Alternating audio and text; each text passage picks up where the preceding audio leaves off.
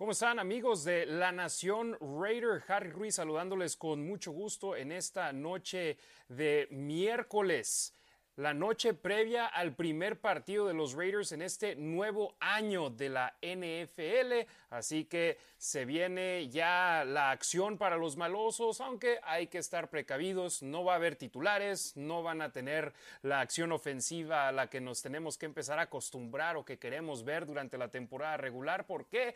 Porque los Jaguares son uno de sus rivales durante la campaña regular. De esto y más vamos a estar hablando hoy aquí en el episodio 51 de La Nación Raider. En primera instancia, saludo a Ricardo Villanueva, que se encuentra conmigo para arrancar el programa y más adelante se estará uniendo Demian Reyes, que en estos momentos tiene una junta de trabajo, pero esperamos tenerlo ya un poco más adelante aquí en el programa. Ricardo Villanueva, hermano, ¿cómo estás? Buenas noches. Harry, ¿cómo estás? Nación Raider, buenas noches. Eh, emocionado, obviamente, pues ya mañana por fin empieza, empieza el, Raiders Football. Eh, veremos de qué se trata, cómo va a ir implementando McDaniel su sistema ofensivo, ¿no? La defensiva también, todos los ajustes nuevos y este, pues de emocionado, nervioso, a ver qué, qué nos depara en esta nueva temporada. Efectivamente, y la cábala de los audífonos rosas continúa. Primer partido de los Raiders y ya los trae puesto Ricardo Villanueva. Me encanta. Yo sé, esos partidos no valen y el resultado es lo que menos importa, pero si se gana, nos darán un poco más de alegría. Nos pueden seguir en vivo en Facebook, en Twitter, en YouTube en Twitch también estamos en vivo. En todas las plataformas nos encuentran como arroba la nación. Gracias a todos ustedes que nos están sintonizando en vivo en esos momentos. Francisco Parada López, ¿por dónde va el juego mañana? El NFL app, ¿cómo se llama la la, de, la que tiene en México, Ricardo? Es el NFL Game Pass. El Game Pass, ese tiene toda la pretemporada en vivo y gratis, me parece, en estos ah, momentos. en estos momentos, sinceramente, no sé cómo está la promoción, pero pagando la, la suscripción está incluido. Exacto. Yo te digo, según lo leí, la pretemporada va gratis como manera de querer atraer gente para que puedan eh, ver la campaña regular también por ese medio. Entonces, según sé, toda la pretemporada va gratis en el Game Pass, incluido el partido de mañana. Y una de las plataformas digitales de Fox también va a tener el juego en México, según me dicen unos amigos de Torreón. Entonces, esas son formas de verlo. Acá en Estados Unidos, NBC, NBC, de manera gratuita, televisión abierta, va a llevar el partido en todos los Estados Unidos. Así que así son las maneras de poder ver el juego. O si no lo pueden ver, si están trabajando y nada más quieren ponerse sus audífonos, tendré la transmisión Deportes Vegas 1460 AM. Siempre publico el link en las redes sociales para que sintonicen el juego en vivo en español. Soy parte de la transmisión. Ahí pueden escuchar a, su servidor y amigo Harry Ruiz narrando el primero y el tercer cuarto y haciendo análisis del segundo y el cuarto parcial. Un súper favor amigos Aquellos que nos están viendo en todas las plataformas, vayan a YouTube, youtube.com diagonal La Nación Raider. Ahí suscríbanse, denle like al video y compártanlo con sus amigos. Si nada más nos quieren ver en Facebook, compartan el video ahí también y denle like, compártanlo con sus grupos, con sus amigos, con toda la raza que conozcan para poder seguir aumentando nuestro número de seguidores y con ello también la posibilidad de poder sacar un poquito de dinero de esto porque lo hacemos por pasión por amor al equipo, pero si podemos sacar un poquito de billete de esto, podríamos estar haciendo más programas para ustedes. Así que pueden ir a lanacionraider.com, dejar una donación, leeremos su comentario de inmediato o de igual manera lanacionraider.com diagonal tienda, comprando un producto, les mandamos un saludo aquí en nuestro programa. Gracias a todos ustedes que nos están sintonizando en vivo, ya mencionamos Francisco Parada López, César Tejeda desde Guadalajara, Anti-9123 desde Guatemala, Live Fox desde Monterrey, César Tejeda desde Guadalajara. Eh, Leo Dorantes, Gerardo Martínez desde Querétaro, eh, Martín Gurrola, Alexa Lima, muchísimas gracias Alexa que está aquí al pendiente con nosotros, dice que no sabía que íbamos a tener programa, pero que se lo acabó topando, así que gracias. Sí, de hecho, ni nosotros hasta anoche ya dijimos, ¿sabes qué? ¿Tienes tiempo? Ricardo dijo que sí, Demian dijo que un poquito más tarde, así que dijimos, vamos a darle. Eh, Jorge Espino desde Querétaro, Marco Álvarez, muchísimas gracias y felicidades a ellos, que, a él y a su esposa Carmen Moreno, que es el aniversario de bodas de ellos. Muchas felicidades y la esposa le regaló los tenis de los Raiders. Así que te sacaste un 10. Felicidades, Marco. Felicidades, Carmen. Eh, Fernando Romero dice: En México, ESPN lo transmite a las 7 de la noche, hora de Ciudad de México. Ahí está, otra opción. Te digo, yo, según lo que me han dicho, yo no vivo en México, entonces no te puedo confirmar si sí o si no. Y también otra opción en los sistemas de cable, eh, para los que tengan incluido NFL Network, ahí lo van a pasar, ¿no? Entonces, este, también si no es entonces por ESPN, por Fox o por NFL Network o Game Pass.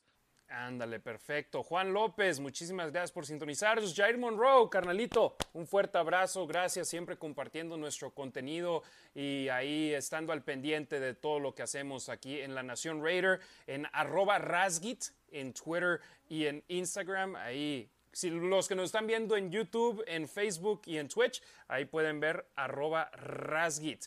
Gracias a Samir Omar Murcia Vidal, que se acaba de suscribir a nuestro canal de YouTube. Si no me equivoco, es nuestro suscriptor número 800 en YouTube. Así que gracias. O es el 799 o es el 800 uno de los dos. Así que muchísimas gracias a él, a Ricardo Delgado Padilla desde la Riviera Maya, a Marco Montoya, a Santiago Montes, a Salvador Zarza desde Toluca. Muchísimas, muchísimas gracias por sintonizarnos. Vamos a comenzar a hablar sobre lo que ha estado pasando. Los Raiders llevan aproximadamente semana y media de campo de entrenamiento acá en Las Vegas. He tenido el honor y el privilegio de ir a cinco de esos entrenamientos, a cinco de esas prácticas en el cuartel general del equipo en Henderson, Nevada, como parte de los medios de comunicación presentes. Y les soy sincero, soy el único de un medio hispano que está presente. Voy para cubrir para la estación de radio donde estoy colaborando y también aquí con la Nación Raider. Cada entrenamiento al que voy he estado publicando un video sobre lo que he podido ver y afortunadamente Ricardo nos han dejado ver el entrenamiento completo y nos han dejado grabar y tomar fotos por media hora en los, en los OTAs y en los entrenamientos voluntarios nada más nos dejaban literal como 10 minutos o 5 minutos tomar fotos y videos, entonces estamos intentando hacer todo rápido. Ahora nos están dando un poquito más de tiempo y eso ha sido muy bueno. Hemos sacado videos sobre la línea ofensiva, sobre los receptores abiertos. En el último video que publiqué hablé un poco más sobre la defensa porque nos tocó verlos de cerca eh, y nos ha tocado también ahí hablar sobre lo que hemos podido entrevistar a los jugadores. El corredor Brandon Bolden dijo que para él el primer día con hombreras era como Navidad. Y le pregunté, pues si eso es Navidad, ¿qué es el primer partido de pretemporada? Me dice, no, ese es año nuevo con todos los juegos pirotécnicos y después de varios días donde en los entrenamientos no puedes darle al 100% porque es un compañero de equipo y no lo quieres lesionar. Y ahora contra un equipo de o contra otro equipo, contra jugadores de otros equipos, tampoco los quieres lesionar, nunca pero va sin miedo, vas y le metes duro y eso es algo que, me ha gustado.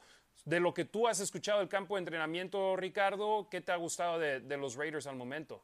Derek Carr ha hablado justo de eso, ¿no? Que le han sorprendido los receptores que no se llaman Davante Adams, ¿no? Ni Hunter Renfro, que justo ha visto cómo se han ido adaptando, la comunicación que han tenido, la química que han ido construido, que han ido construyendo poco a poco desde OTAs, ¿no? Eh, la disponibilidad de los jugadores. He escuchado muy buenas cosas de Mac Collins, ¿no? Por ejemplo, y se los trae a todos en friega, ¿no? Al menos se los trae en OTAs, haciendo vueltas después de cada, no sé, hacían algo en el gimnasio, pecho y vamos a dar a correr una milla, creo que se los trae a correr. Entonces, no sé, ese tipo de, comunicación, ese tipo de química, eh, los ajustes que se van haciendo es lo que me ha gustado por el lado ofensivo. Por la defensa he escuchado cosas muy buenas de Rock Yacine, ¿no? Sinceramente creo que ahí va bien.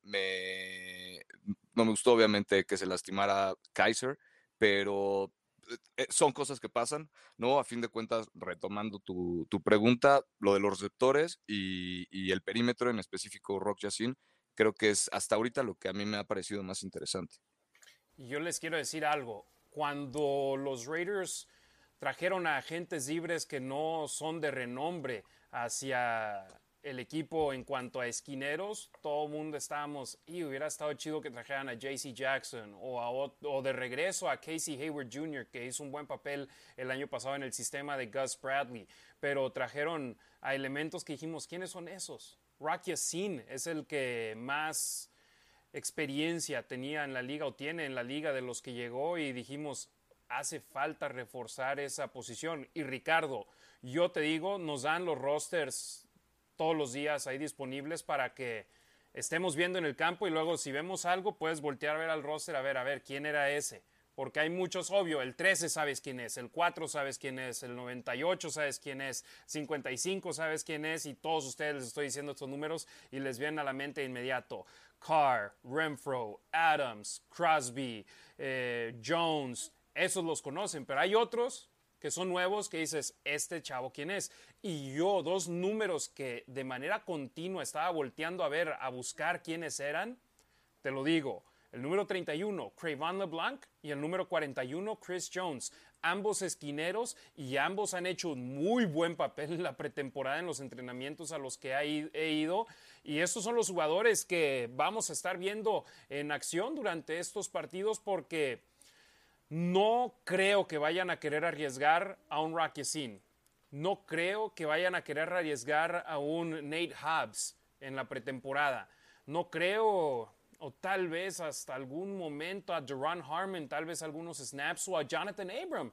Le puede beneficiar snaps en pretemporada para alzar su confianza, porque ha batallado en cobertura durante su carrera en la NFL. Entonces, eh, pero para los gallos, para los titulares, ellos no van a ver acción. Los suplentes se quieren ganar un puesto. Y, Ricardo, hoy estuve en la radio en Raider Nation Radio 920 AM acá en Las Vegas haciendo el programa de JT The Brick y lo mencionaba. El año pasado, cuando empezaron los partidos de pretemporada, nadie tenía expectativas de un número 39 elegido en la quinta ronda del draft de la Universidad de Illinois y ese chavo era Nate Hobbs salió y tuvo una gran pretemporada en los juegos de la semana 1 contra Seattle en Las, en Las Vegas y en la semana 2 en Los Ángeles contra los Rams. Y así fue como se ganó un puesto en el roster final de 53 y acabó siendo uno de los mejores, si no es que el mejor esquinero de los Raiders la campaña pasada. Y eso es lo que yo quiero ver. Quiero ver que haya un esquinero que salga al campo y demuestre, me merezco estar aquí en el campo. Y de la misma manera, los receptores abiertos.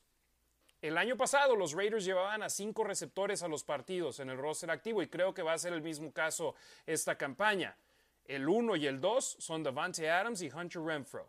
El 3, 4 y el 5 está por definir. Y en mi opinión, esa competencia está entre los siguientes. Mac Hollins, Keelan Cole, Marcus Robinson y Tyron Johnson.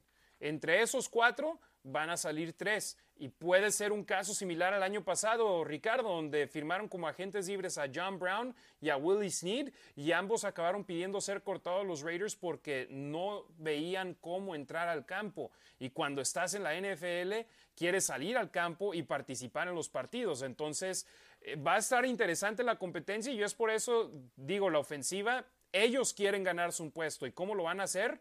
Completando recepciones, obteniendo yardas, anotando touchdowns, dándose a, ver. Y lo mejor es, también hay competencia en la posición de mariscal de campo. Tienes a Nick Mullins y a Jared Stidham queriendo ser el quarterback suplente de los Raiders. Y eso, ¿qué nos indica? Que ambos van a querer hacer un buen papel en la pretemporada. Ricardo, el año pasado vimos a un solo quarterback lanzar pases en la pretemporada para los Raiders, Nathan Peterman. Este año que haya competencia, eso eleva el interés para la raza de querer ver los partidos, ¿no? Sí, totalmente de acuerdo. Y, y ese círculo vicioso, eso que, que, se va generando, ¿no? Esa bolita de nieve que haces competencia en tu primera unidad. Por ejemplo, estás, estás hablando de los receptores. Los receptores al elevar su nivel, obviamente elevan también el nivel del perímetro. ¿No? Entonces también sabemos que se están creando competencias en esa unidad y es una competencia entre unidades, ¿no? O sea, dentro de las mismas, obviamente la ofensiva contra la defensiva y esto volvemos a lo mismo, ¿no? Sigue elevando el, nivel de los jugadores. Lo vimos al principio de temporada también el año pasado, con no nada más con Nick Hobbs. A Mick Robertson también le empezó a ir un, un poco bien, ¿no? Creo que cerró fuerte la pretemporada y de ahí, para mí, creo que le valió el cerrar fuerte para quedarse en el equipo. Entonces, todos estos juegos de pretemporada son precisamente súper importantes para estos jugadores que tienen todo que demostrar, ¿no? Lo decías también con Abram, que pues no le ha ido nada bien, ahora se va a integrar otra vez a otro sistema defensivo, entonces tienen que aprovechar, tienen que aprovechar estos jugadores que pues no fueron escogidos por los nuevos, por el nuevo general manager, que no fueron escogidos por el nuevo staff y pues tienen que demostrar, ¿no? Tienen que demostrar por qué se les escogió desde un principio, ¿no? Y, y pues hacer valer el contrato que todavía tienen. Ahora, lo decías bien, en los corebacks también Jared Seedham y Nick Mullens, obviamente el que cree en esa competencia entre ellos pone un poco de presión a Carr, bajita la mano. No, o sea, todos sabemos que él va a ser el coreback número uno, aunque les siga molestando a muchos, aunque le ardan muchos, pero así son las cosas. Es Derek Carr es el mejor coreback para los Raiders en al momento, no lo ha sido por varios años, pero de todos modos esa presión que viene un poco de los dos chavos de abajo no la sentía igual con Mariota. ¿no? Entonces, eh, eran igual sistemas ofensivos diferentes, pero poco a poco, justo eso, ¿no? Va elevando la, competencia entre todo mundo y también tener, por ejemplo, a Davante Adams igual en el cuerpo de receptores, eleva también el, nivel igual del perímetro. Entonces, es también como tener un coach ahí y, y, son muchas cosas, mucho que se le puede aprender a todos los que van llegando, tanto los que traen el sistema defensivo ofensivo de los Patriotas, la gente de confianza de McDaniels, de Davante Adams, ¿no? O sea, todas estas, Chandler Jones, obviamente también todo lo que le puede aportar tanto a los nuevos, ah, bueno, ah, pues sí, a sus nuevos compañeros en la línea defensiva como en la, línea ofensiva. ¿no? Todo, toda esa eh, comunicación y esos tips que se pueden dar entre ellos para mejorar cada quien, pues definitivamente va a ser importante y se tiene que ver todo esto ya en, los primeros partidos de pretemporada, definitivamente. Efectivamente, y yo es algo que también la, contabilidad, el saber que si hay errores, quieren hacerlo saber y no simplemente esconderlo.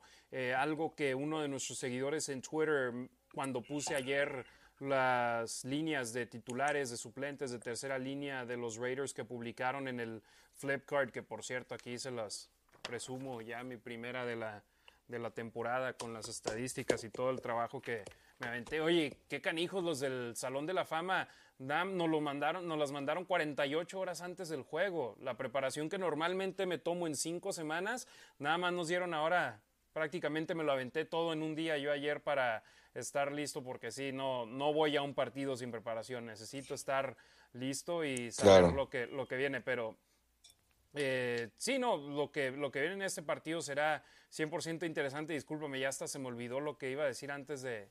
Ah, ok, primera, segunda y tercera línea de los Raiders. Ok, alguien me decía, ¿cómo que Dylan Parham no es titular?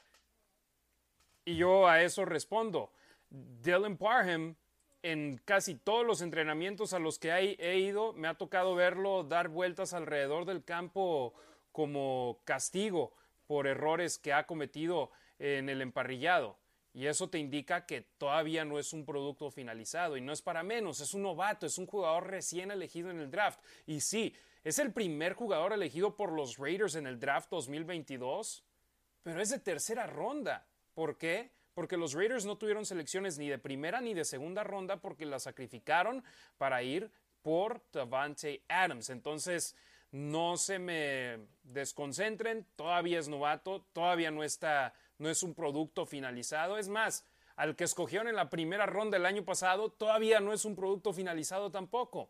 Leatherwood, la diferencia con él es que él tiene 17 juegos ya de experiencia en la liga y aunque Ricardo no fueron los mejores, el estar sobre el emparrillado, 17 partidos en la NFL, eso te ayuda a ya empezar a conocer el nivel y al principio batalló y muchísimo. Ya sobre el final su nivel se elevó un poco más, pero no es el mismo Alex Leatherwood de hace un año calendario cuando estaba entrando al campo de entrenamiento por primera vez en su carrera en la liga.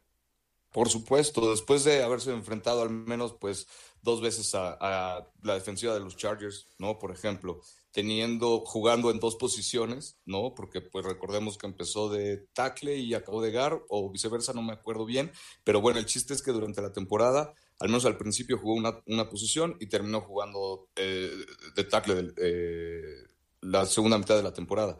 Entonces, y definitivamente ese ritmo que fue agarrando le sirvió es parte precisamente también de lo que se tienen que ir adaptando los novatos, ¿no? Incluido, obviamente, pues, Parham, que estos castigos son justo como por errores de concentración, de alguna forma los coaches tienen que empezar, el staff tiene que empezar con lo básico, ¿no? Se tienen que asegurar de que estén haciendo bien las cosas desde el principio, porque pues si no haces las cosas bien desde el principio no vas a poder desarrollar a lo mejor una jugada si no tienes los fundamentos básicos para correr, por ejemplo, ¿no? O para salir justo cuando tienes que salir y, y no cometer un offside. Entonces, por eso los ponen de alguna forma a correr, ¿no? Para que pues entiendan que pues no, o sea, que están cometiendo un error y es un castigo. Entonces, este, pues sí, definitivamente, aparte el ser un pick de tercera ronda en una posición, estaba viendo, si no me equivoco, son ocho tackles o bueno, de lineros defensivos, los que hay ahorita en, el deathpad de los, de, los, de los Raiders es una unidad también bastante competida, ¿no? Entonces, obviamente, ahorita el pick, el primer pick de tercera ronda de los Raiders del último draft, pues definitivamente no va a ser titular. Exactamente, y mira, a final de cuentas, para eso son estos juegos, para demostrar lo que tienen, para ir contra competencia de alto nivel, y lo mencionamos, mira, Max Crosby ha estado haciendo y deshaciendo a la línea ofensiva de los Raiders cuando hay competencias de 11 contra 11, de 7 contra 7, pero al mismo tiempo no pone el 100% de los movimientos que va a poner en uso en un partido. Y de igual manera, los dineros ofensivos no van a ir por la yugular en esos casos en contra de los defensivos. ¿Por qué? Lo mencionamos, no quieres que haya una lesión. Jonathan Abram tuvo un choque con Roderick Timmer, con el que juega como defensa en el campo. Y Timmer desde entonces no ha entrenado. A Jonathan Abram me tocó ver en un ejercicio de, bloqueo, donde tienes a un profundo contra un receptor abierto, donde el receptor bloquea al profundo para que el corredor anote touchdown. Y Abram fue bajo en uno de esos ejercicios y el coach se lo comió vivo. Lo regañó y de gran manera dice, lo haces contra otros equipos, siempre y cuando sea legal contra los tuyos no, no arriesgues eso. Ya mencionabas tú, Mike Kaiser sufrió una lesión que lo dejará fuera el resto de la temporada. El otro linebacker que también pusieron en la lista de reserva lesionado los Raiders esta semana pasada, que antes jugaba para uno de los equipos de Los Ángeles, voy a checar aquí en el correo. Ah, ¿Mandé? No, no, no, que ahorita te decía, lo estaba buscando. Sí, sí, sí, o sea, dos jugadores ya en la lista de IR de lesionados para los Raiders que no pueden jugar el resto de la temporada para el conjunto negro y plata. Kyler Fackrell, que está en la lista IR. Son dos jugadores que ya ponen ahí que no pueden volver para los Raiders esta campaña. Jorge Espino, muchas gracias acá de suscribir. Ahí vemos el festejo. Tenemos que cambiar ese emoji porque es Brian Edwards y ya no está con los Raiders, pero Está padre, está padre el, GIF, perdón, no emoji, el GIF. Eh, entonces, los Raiders tienen que ser cautelosos en esas situaciones, no ir a potencialmente sufrir una lesión uno de los jugadores y que puedas acabar batallando el resto de la campaña por una lesión.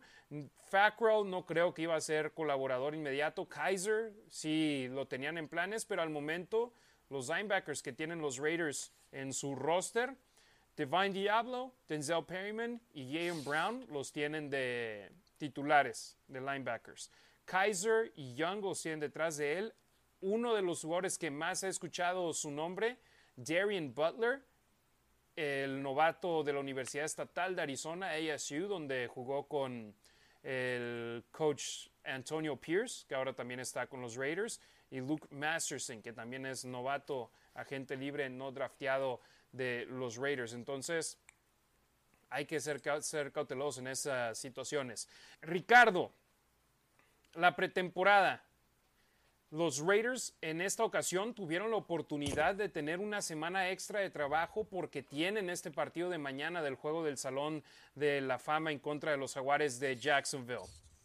¿Qué tan importante es para ellos el tener esta semana adicional de trabajo, que por cierto los jaguares de Jacksonville optaron por no tener esa semana adicional de trabajo. Los Raiders lo aprobaron y dijeron, vamos a tenerla. Pues ayuda muchísimo. Siento que sí es bastante importante y más teniendo un staff nuevo, ¿no? Aunque ya estaban juntos desde OTAs, ¿no? Pero pues obviamente aprovechar el tiempo y estar, lo que decía desde un principio, ¿no? Eh, manejando, moldeando esa química que se necesita entre el nuevo staff, los nuevos jugadores, todos los que van llegando, eh, ritmo, ir, provocar errores de alguna forma que ahorita se vale, ¿no? Este es como que el tiempo de pretemporada justo para cometer todos los errores que, que, se puedan, ¿no? O que se generen y porque se está a tiempo de corregirlos, ¿no? Entonces, de alguna forma, sí es súper importante porque pues es una semana más de trabajo, ¿no? ¿Cómo, ¿Cómo no la vas a aprovechar teniendo, te digo, un sistema, un esquema defensivo nuevo, un esquema ofensivo nuevo y pues todo lo que implica, ¿no? Entonces, este, pues sí, definitivamente creo que, creo que sí es bastante bueno y bastante importante y el equipo, los jugadores lo han aprovechado al máximo desde los OTAs, las actividades organizadas por el equipo, el campamento, minicampamento obligatorio, los entrenamientos del campo de entrenamiento. Sí se habla sobre Darren Waller y Denzel Perryman queriendo nuevos contratos con los Raiders, pero ¿qué creen? Ahí han estado en los campos de entrenamiento, entrenando, participando en, las prácticas. De igual manera, Josh Jacobs, Cleveland Furrow, Jonathan Abram, a los cuales no les dieron la extensión de quinto año de sus contratos, ellos han estado en los entrenamientos. El equipo está enfocado y sabe que necesitan aprovechar cada día, cada hora, cada minuto que tienen para poder aprender los nuevos sistemas el ofensivo de Josh McDaniels, el defensivo de Patrick Graham, el estar en la misma página con el coordinador de equipos especiales de los Raiders que este año es Tom McMahon. Todos los nuevos elementos del staff de cocheo de los Raiders llegan prácticamente nuevos, a excepción del de receptores abiertos Edgar Bennett. Pero cada día ha sido muy importante para el conjunto negro y plata y a Keelan Cole lo entrevistó Eddie Pascal del lado digital de los Raiders le decía, ¿qué has hecho en tu tiempo libre? Y Kevin Cole le dijo, no tengo tiempo libre. Cada día he estado aprendiendo cosas del sistema, he estado enfocándome en el libro de jugadas, he estado entrenando, he estado yendo al gimnasio y eso es lo que nos gusta escuchar como aficionados, de que los jugadores están enfocados en querer mejorar, en querer estar en el mejor nivel posible para el inicio de la campaña. Y obviamente Cole es uno de los jugadores que quiere ganarse un puesto y esa es una gran manera de hacerlo, trabajando y haciendo un papel que haga que la gente diga, este chavo quiere ganarse un puesto con el equipo. Y obviamente, eso es lo que dijo. Lo está haciendo o no, no podemos comprobarlo a excepción de lo que lo hemos visto en el campo, pero eso me agrada porque yo sinceramente, yo sí le creo a Keelan Cole en ese, en ese caso. Claro, o sea, son profesionales, ¿no? Y particularmente esta unidad, ¿no? La unidad de receptores en la que está Killan Cole, pues obviamente es de las más competidas. Hay un puesto nada más de los 11 que van a jugar, hay uno que probablemente esté disponible, ¿no? Ese tercer receptor. Y pues lo que decíamos, ¿no? Con McCollins, con eh, de Mark Robinson, con Killan Cole, con Tyron Johnson, con Justin Hall, con Dylan Storner, todos estos receptores obviamente están buscando la oportunidad. Entonces, tienen que aprovechar. Concuerdo con lo que dice, con lo que comentabas de Killan Cole, que no debe de tener tiempo, porque pues obviamente tienes que estar ahí, tienes que estarte aprendiendo todo el sistema y aparte, pues, hacer lo posible para que no te corten, ¿no? Entonces, este, pues, sí, o sea, yo también le creo, ¿no? Son profesionales, creo que es lo que deben de hacer y, pues, híjole, espero que, que de verdad puedan encontrar una oportunidad y si no, pues de todos modos que quede ese antecedente para que lo que también hemos platicado, que sirve por si toco madera, pero en algún momento se necesita un receptor, bueno, pues ya tienes este antecedente de los receptores que ya se aprendieron en el sistema o que tienen lo básico, ¿no? Del sistema. Entonces, para dentro de un futuro. Entonces, igual, también es súper importante por eso esa parte, ¿no? Para irlos conociendo, no siempre todo es como que las X y las O's, ¿no? También hay que como que ir moldeando al personal y pues saber con quién cuentas, eh, etcétera. O sea, son muchos factores que definitivamente, retomando el punto, esta semana extra que aprovechan los Raiders, creo que, o sea, súper valiosa. Así es, nos pregunta J. Garnica 93, ¿cómo puedo aportar dinero? Lanacionraider.com, visita esa página de internet. Es más, déjame si puedo aquí en el, en el celular enseñarles cómo, cómo hacerle. Ahí es una plataforma donde da la opción de poder donar por medio de PayPal y mira, eso es lo que aparece en sus pantallas, los que nos están viendo en Facebook, en YouTube y Twitch, para los que nos están viendo en Twitter, ahí, y ahí ponen lo que, la cantidad que quieran donar para nuestro programa, deja su comentario, su saludo y lo leemos de manera completa. Y mira, eh, perdón, Ricardo, los receptores abiertos, uno o dos de ellos no van a acabar haciendo el equipo, no van a acabar en el roster final de 53 jugadores de los Raiders. Estos partidos no solamente les y también a los jugadores de otras posiciones, porque el roster va a bajar de 90 a 53 una semana previo al inicio de la campaña regular, o bueno, dos semanas previo al inicio de la campaña regular. Y estos jugadores que van a ser cortados no saben quiénes son. Algunos ya tienen idea y dicen, no hay manera. Por ejemplo, una Mir Abdullah, yo no le veo cabida en los Raiders en la temporada regular. Otro corredor que yo no veo que acabe haciendo el equipo, eh, Austin Walter, al que acaban de firmar recientemente. No creo que vaya a acabar en los Raiders, pero para ellos estos partidos y estas oportunidades que tengan son para demostrarle a los Raiders lo que pueden hacer, pero también para poner en video lo que pueden hacer para ir con otros equipos y decir, hey, dame una oportunidad. Un equipo de prácticas no gana lo que ganan los titulares, pero por lo menos te saca para poder vivir cómodamente un año y poder seguir extendiendo tu oportunidad en la liga. Entonces, esta pretemporada, créeme que es muy importante, tanto para los que van a ser titulares, los que quieren ver acción, que para mí, por ejemplo, la pretemporada va a ser muy importante para la línea ofensiva, para los receptores y para los esquineros obvio, para todo el equipo, pero más importante para ellos en mi punto de vista.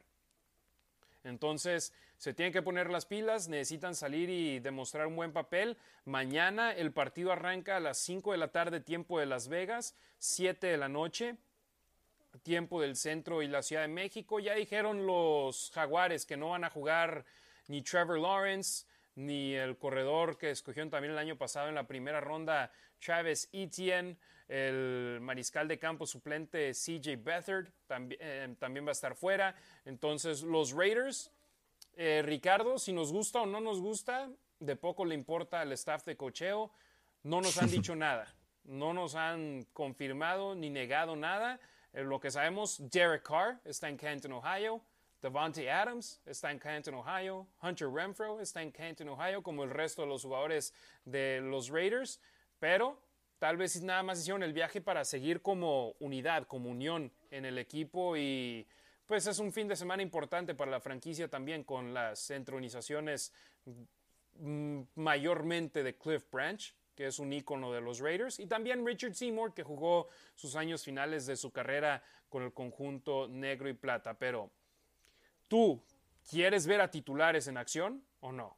No, no, señor, no, no, no, no, y menos en ese campo que es recurrente, ¿no? Que en el partido del Salón de la Fama, no sé, de ese campo se lesionan, se lesionan muchos jugadores. Entonces, se han quejado muchos jugadores que por qué siguen haciendo el partido del Salón de la Fama, ¿no? En ese estadio, pero si las condiciones no son las óptimas, al menos para ellos, ¿no? Por eso ha habido varias lesiones y precisamente por eso no. No quiero ver a ninguno de los titulares. Dudo muchísimo que tan siquiera se vaya a equipar Derek Carr. Estaba, no me acuerdo si fue esta semana o la pasada, en un drill eh, chocó muy leve con un tackle defensivo, no me acuerdo quién era, pero viene el video. Ah, con Kunz, exacto.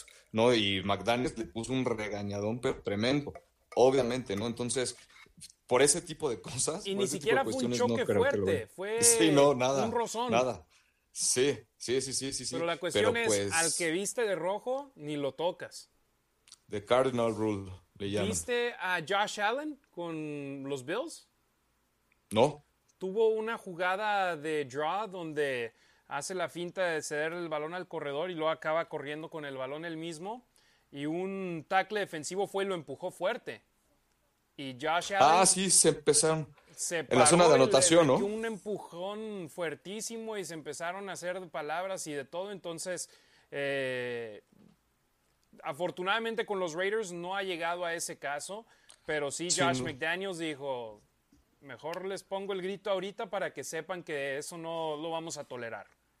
Sí, y, también igual, creo que en esta semana eh, hubo, hubo, una pequeña colisión entre Davante Adams y Hunter Renfro. Afortunadamente todo quedó bien, ¿no? O sea, pero y creo que fue una patada de despeje o no me acuerdo, algo así. Entonces, híjole, es se tienen que cuidar un pase donde le lanzaron el pase a Renfro y Adams estaba en el lado del campo. Renfro fue por el balón y acabó ahí accidentalmente derribando a Devante Adams. Pero sí, es lo que mencionas. Necesitas estar al pendiente de todo, de todo momento de lo que puede acabar llegando hacia ti. Hombre, si yo que estoy del lado del campo, no tan cerca, siempre tengo que estar sobres por si un balón acaba siendo lanzado demasiado largo, si vienen jugadores tacleando y que puedan acabar cerca de mí, siempre necesitas estar al pendiente. Y eso es estando fuera del campo. Ahora imagínate estando dentro del campo por la propia salud y el beneficio de poder tener a los jugadores lo más sano posible, necesitan seguir así. Eh, Ricardo, otra situación de la que se ha hablado mucho en redes sociales, eh, Chandler Jones lleva cuatro entrenamientos consecutivos en los que no ha formado parte del campo de entrenamientos de los Raiders.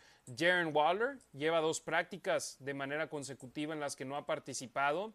Ha habido gente que empieza a encender las alarmas y los focos rojos. Yo lo que digo es, los Raiders tuvieron una semana adicional de campo de entrenamiento.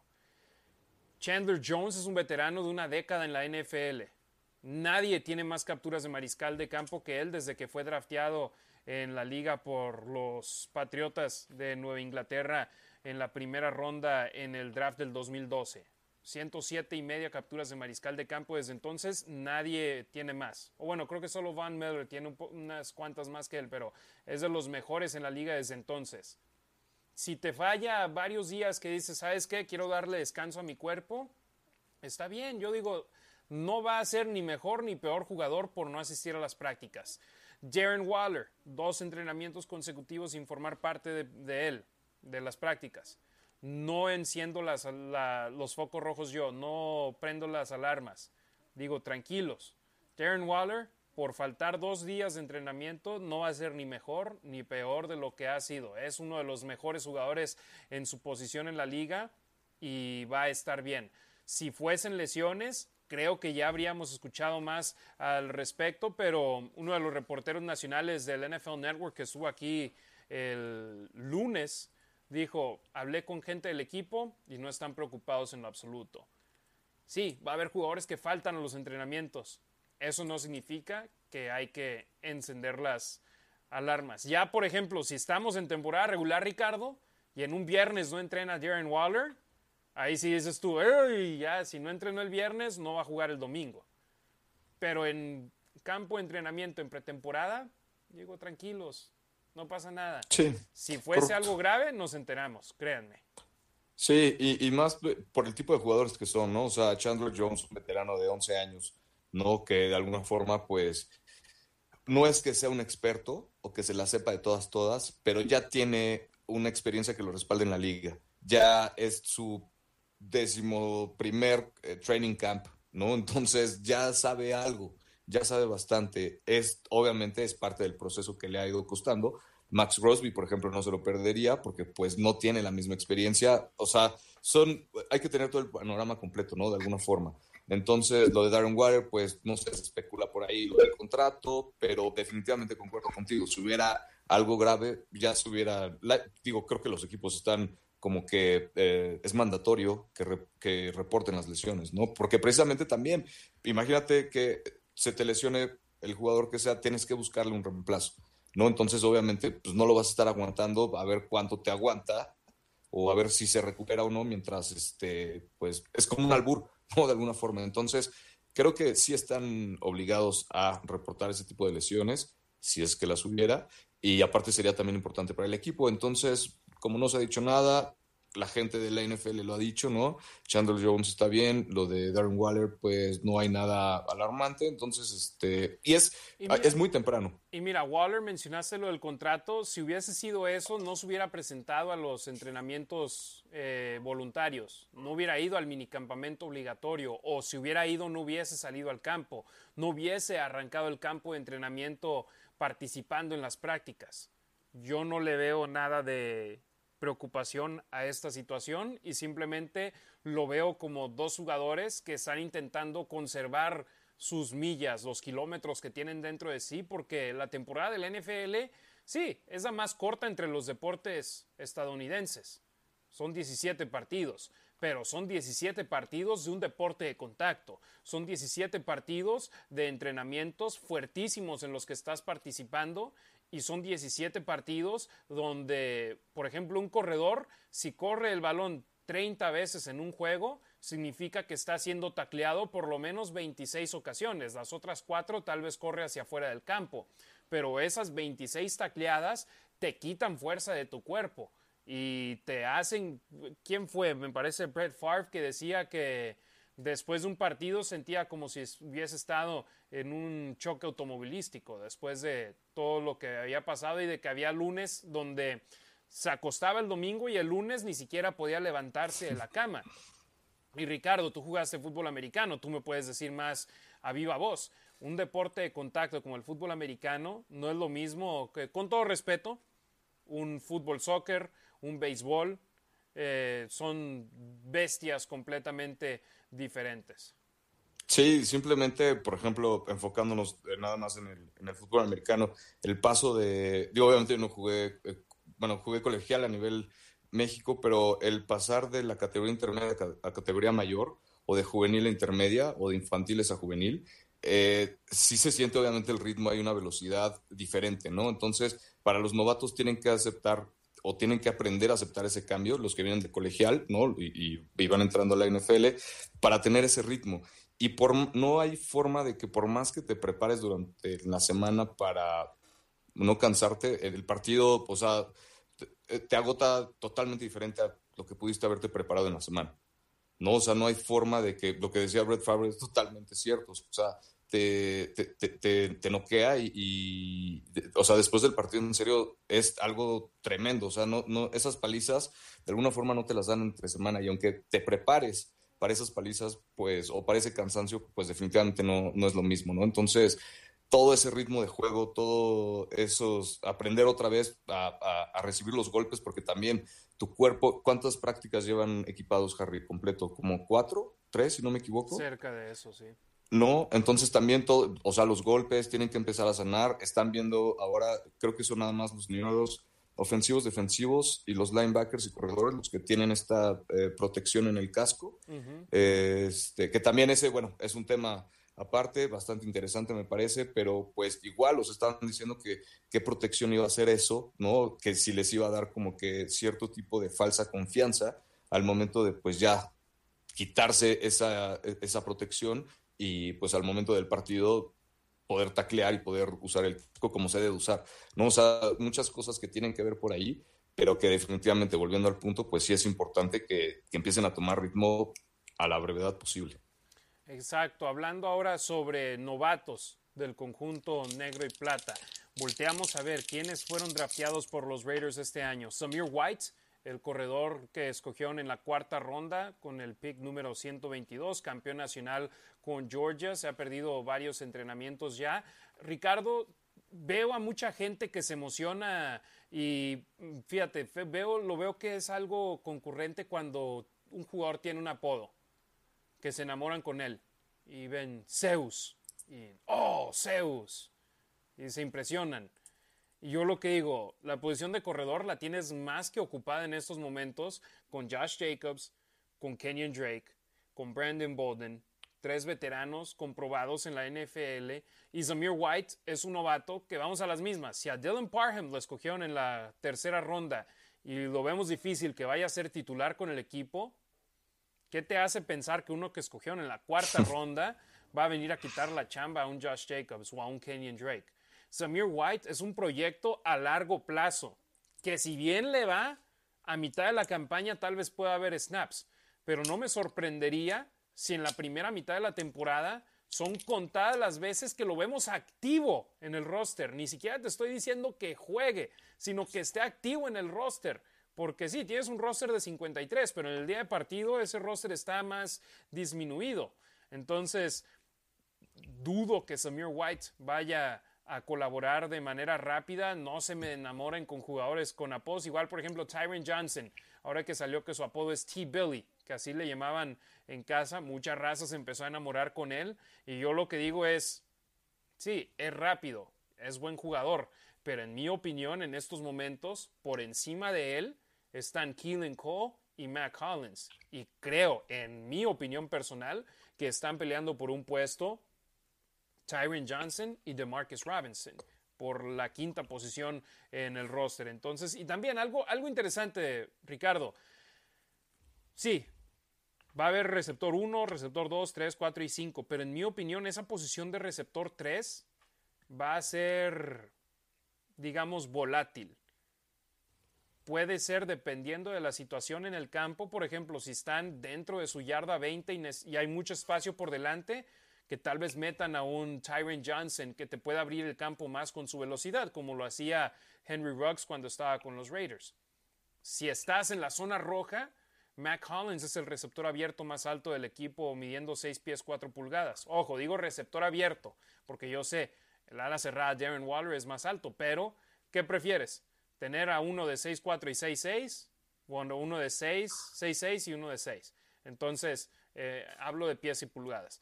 Eh, Matt Collins, si lo metes en la zona roja, el otro día lunes aventó una recepción, Ricardo, en la zona, en la zona de anotación, increíble.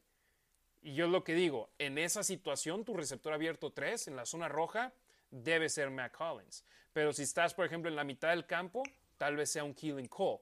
Entonces, ah, me encanta que hay la posibilidad de que puedan a barajear sus cartas y utilizarlas como más les convengan. Y yo le pregunté a Derek Carr en la conferencia de prensa, ¿crees que sea tu cuarto de receptores abiertos más profundo con el que has contado en tu carrera? Y no quiso decir que sí, pero dijo que está cautelosamente optimista en estos momentos con lo que ve, pero dice, siempre hay que entrar al campo y demostrar lo que tenemos. No por tener muchos nombres y jugadores que llaman la atención, significa que vaya a ser el mejor grupo con el que ha jugado. Sí, sí, sí, sí. Yo, si a mí me preguntas, si a mí me hicieras esa pregunta, yo te diría que sí. Yo creo que este es el grupo de receptores con más profundidad, con más talento que ha trabajado Derek Carr. Tengo mis esperanzas bastante, bastante puestas en este grupo de receptores.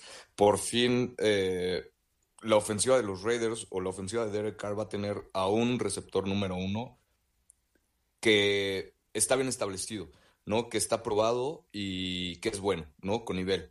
No nada más es, bueno, para mí es el mejor receptor de la NFL, o sea, no nada más está probado, sino, sino está entre los mejores dos receptores de la liga para mí, sin ningún inconveniente. Entonces, por fin va a tener Derek Carr eso y, me emociona mucho, ¿no? Igual que es, que es todo lo que puede hacer, porque volviendo al tema, por ejemplo, de la zona roja, obviamente vas a tener a Davante Adams adentro ¿no? Es cuestión de justo cómo se te vaya planteando la defensiva, qué es lo que puedes hacer para confundirla y el tipo de paquete que vas a usar, ¿no? Porque pues puedes entrar con los tres receptores o con dos alas cerradas y Davante Adams y un corredor, no sé, pueden ser muchas cosas, pero el chiste es que creo que por fin Derek Carr va a tener la oportunidad de poder tomar decisiones más rápido sin tener tanto problema, aunque inclusive la línea ofensiva no sea la mejor y de alguna forma le empiecen a meter bastante presión, Derek Carr ya es un jugador con, veterano,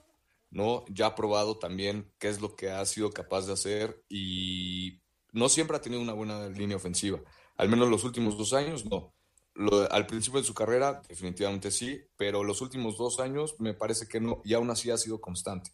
Entonces me emociona mucho el ver cómo puede implementar este sistema ofensivo nuevo de McDaniels con los jugadores que tienen ahora los Raiders Y pues Derek definitivamente, o sea, para mí esta temporada tiene que ser de, o sea, a mejor no, no, no habría pretexto para, para no seguir sobre el buen camino que va, ¿no? Y ya no nada más pasar a playoffs, sino nada, o sea, ya pensar ganar el primer partido de playoffs, ¿no? Creo que para mí esos son los estándares ahorita y creo que se puede lograr con, con este grupo de receptores, no nada más, ¿no? Sino trabajando todo en equipo, eh, creo que sí puede ser algo bastante interesante.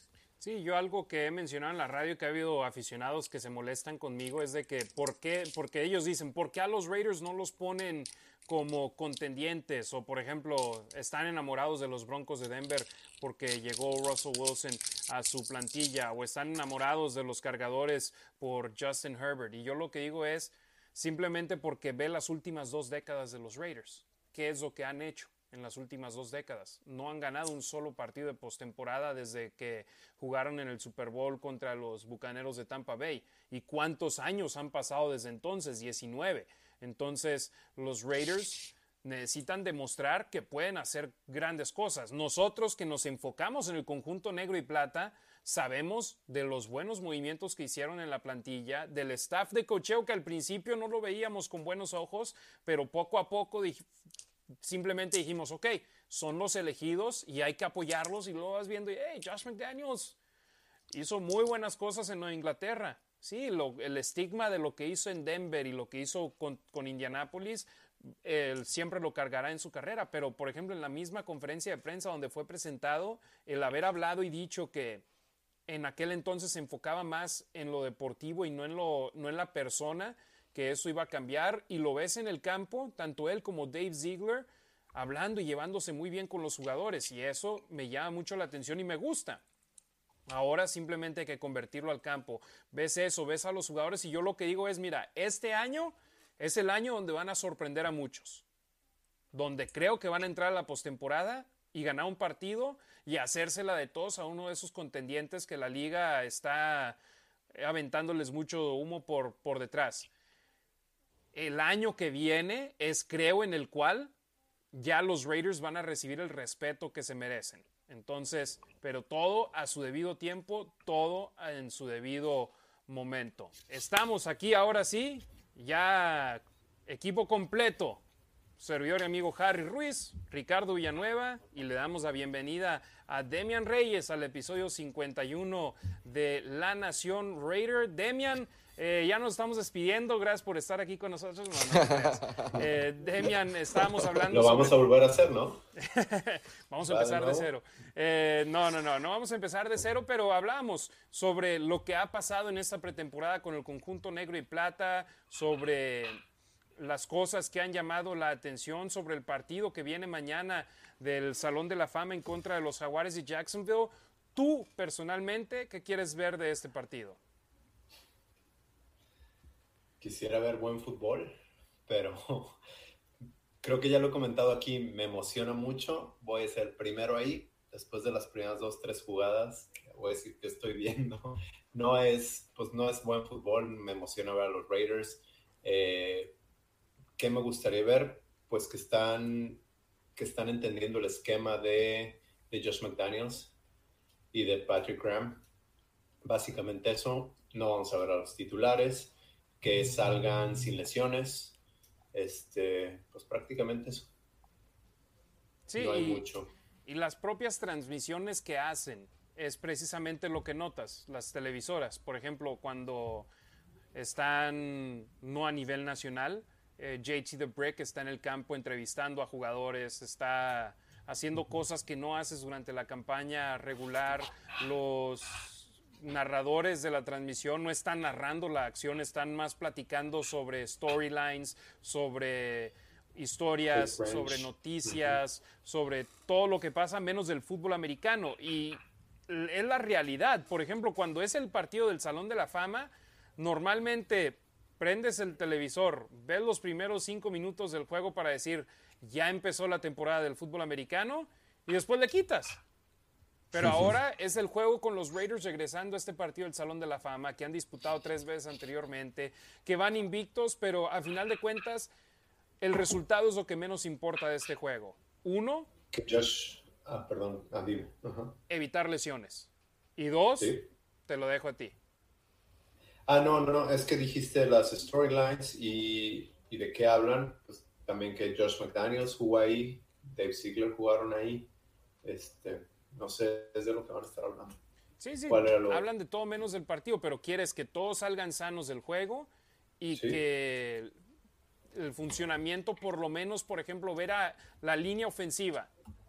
Ellos no van a estar ejecutando jugadas como, por ejemplo, lo que vamos a ver tal vez de los receptores abiertos, de los corredores, de las alas cerradas en el juego de la semana 1 contra los... Eh, en la campaña regular contra los cargadores, en la semana 2 contra los Cardenales, o tal vez un poco más contra Minnesota en la semana 1 de la pretemporada, o en la semana 2 contra Miami, porque lo decía con Ricardo al principio del programa.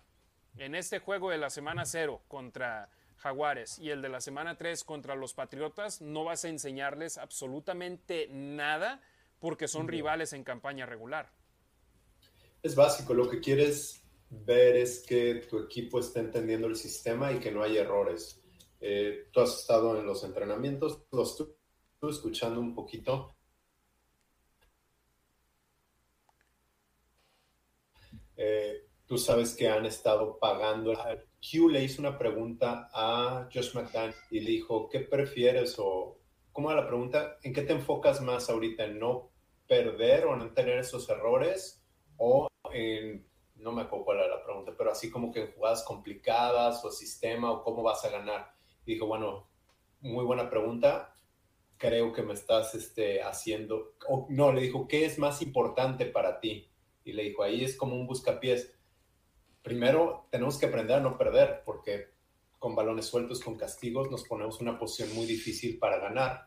Y ya después de ahí ves, eh, ves que sigue, ¿no? Y cómo puedes ganar. Entonces, eso es lo que quiero ver, que no haya tantos castigos, que, que no haya errores mentales. Un holding, un holding es de apreciación muchas veces, la mayoría de las veces. Un, árbitro te puede marcar holding en cualquier jugada, pero un, un falso arranque ese no es, no es cuestión del árbitro, no es apreciación del árbitro, es disciplina. Y han estado trabajando mucho en eso. Exacto, y Leatherwood, digamos, fue el principal culpable de esos castigos el año pasado en la línea ofensiva de los Raiders, pero ahora vas a sumar a otro novato en Dylan Parham, potencialmente como suplente. Entonces, para, para los Raiders será clave, será importante eso. y sí, la pregunta era tal vez, por ejemplo, diciéndole, es aprender a no perder los juegos, a no dispararte en el propio tu pie. Entonces, sí, va a ser muy interesante. Eh, Demian, a la distancia, con lo que has leído, con lo que has visto, y discúlpame, Ricardo. Mm, adelante, adelante. Para, para, darle poquito pie a Demian, que se acaba de sumar con nosotros. Eh, ¿Qué te ha llamado más la atención sobre las competencias que hay en el equipo a la distancia con lo que tú te informas, con lo que tú lees, con lo que tú estás al pendiente del equipo por medio de redes sociales y también con artículos que son publicados? El depth chart. Eh, sabemos que es el primero, que no hay que darle mucha importancia, pero mostraron como defensiva base una defensiva 43, donde Divine Diablo no tiene ese ya es el del juego. Donde Divine Diablo no tiene suplente, pero pues una defensiva 43 ya no se usa mucho. O sea, es la base. De entrada dicen que Patrick Graham usa mucho 34 y que es lo que han estado viendo los reporteros. Eh, Divine Diablo no tiene suplente, pero si vas a poner a un linebacker a cubrir, es Divine Diablo quien jugó de safety en, en el ACC en Virginia Tech. Entonces, no sé, se me hizo interesante cómo están mostrando sus cartas y también lo de Leatherwood eh, como y Brandon Parker, la competencia que han tenido. Pero está escuchando que a Brandon Parker lo están moviendo también de tackle izquierdo. ¿Y eso qué es? Pues es un swing tackle.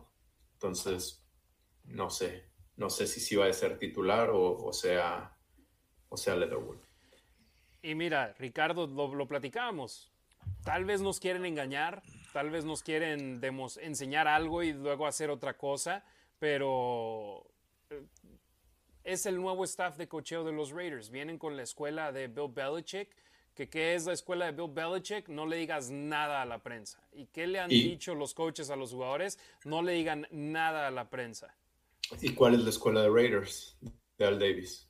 Sí, exactamente también.